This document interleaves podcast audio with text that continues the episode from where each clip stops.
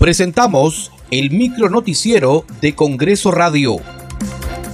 ¿Cómo están? Les saluda Danitza Palomino. Hoy es martes 3 de enero del 2023. Estas son las principales noticias del Parlamento Nacional.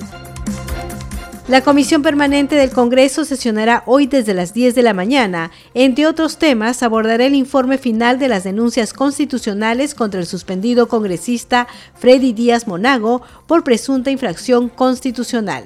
El informe final contra Díaz Monago propone sancionar con la inhabilitación para el ejercicio de la función pública por 10 años.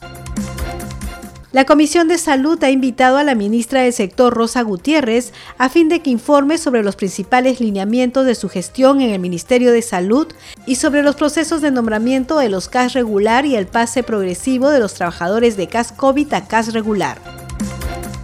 La Comisión de Constitución recibirá la exposición de expertos sobre reformas prioritarias y de mayor impacto para el sistema político peruano. Entre los invitados se encuentran Víctor García Toma, presidente de la Asociación Peruana de Derecho Constitucional, Martín Tanaka, director de la Escuela de Gobierno y Políticas Públicas de la Pontificia Universidad Católica del Perú, y Fernando Tuesta Soldevilla, especialista en temas de reforma política.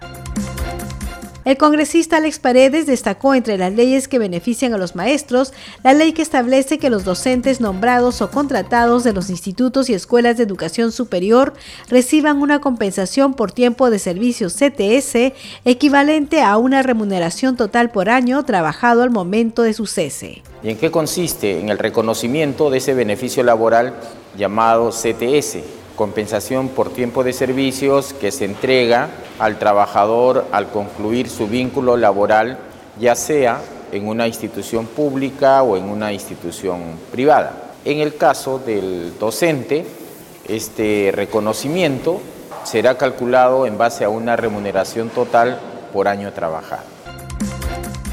Muchas gracias por acompañarnos en esta edición. Nos reencontramos mañana. Hasta aquí el micro noticiero de Congreso Radio, una producción de la Oficina de Comunicaciones del Congreso de la República.